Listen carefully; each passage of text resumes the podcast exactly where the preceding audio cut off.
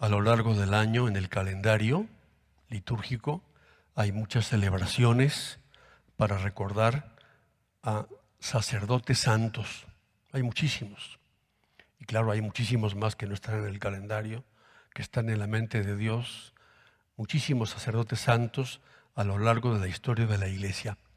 Pero a San Juan María Vianney se le eligió como patrono de todos los sacerdotes del mundo, como lo comentamos hace un momento.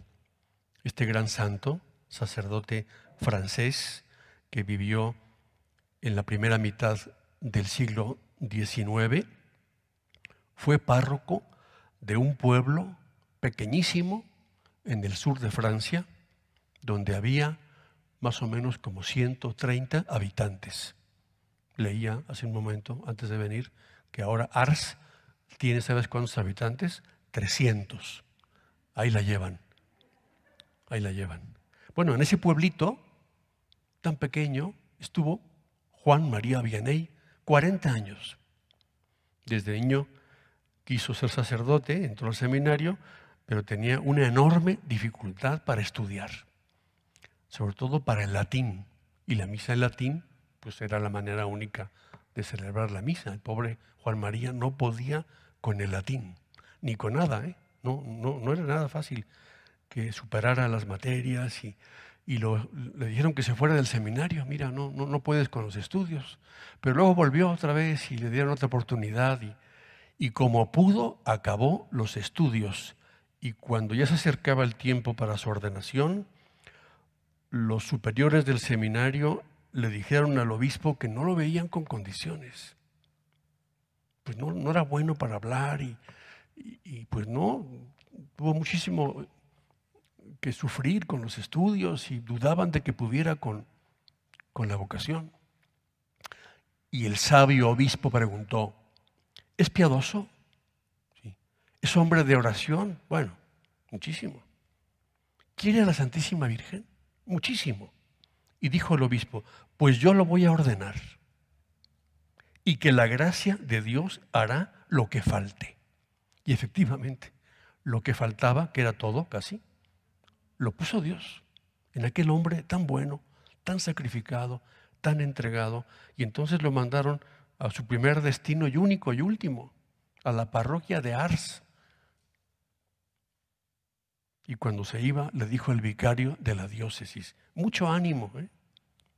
no hay mucho amor de Dios en esa parroquia, tú tendrás que ponerlo.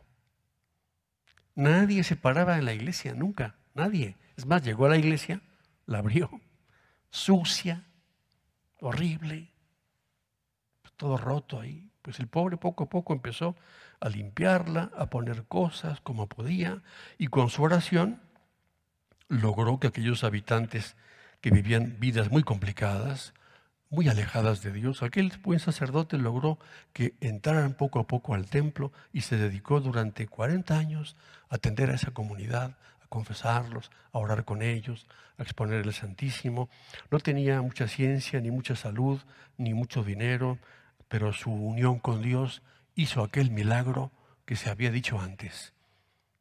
Pues Dios hará lo que falte.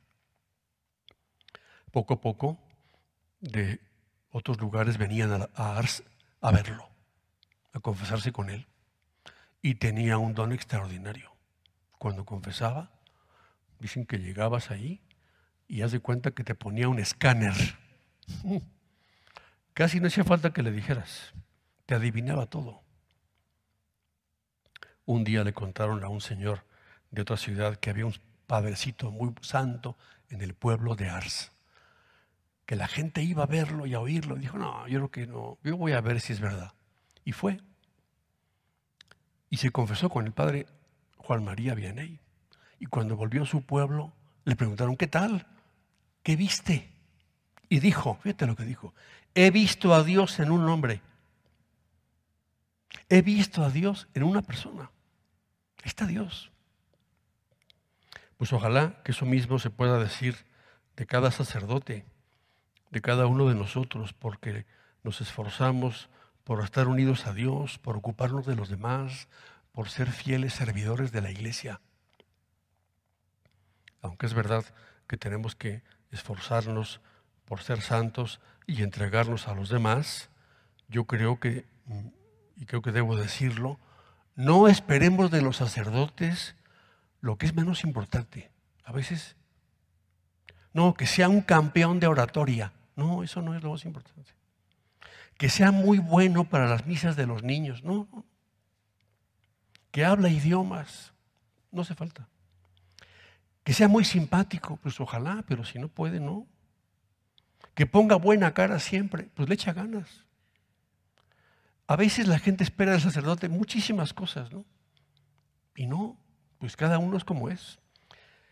¿Qué hemos de esperar del sacerdote? Que ame a Jesucristo, que se note que tiene un amor grande a la iglesia, a todas las personas, y que se entrega, y que pasa horas atendiendo a uno y a otro con sacrificio, con una sonrisa, eso sí. Eso que hizo Juan María Vianney, eso es lo que deberíamos pedir a todos, que rezaran a Dios para que todos tengamos esas condiciones.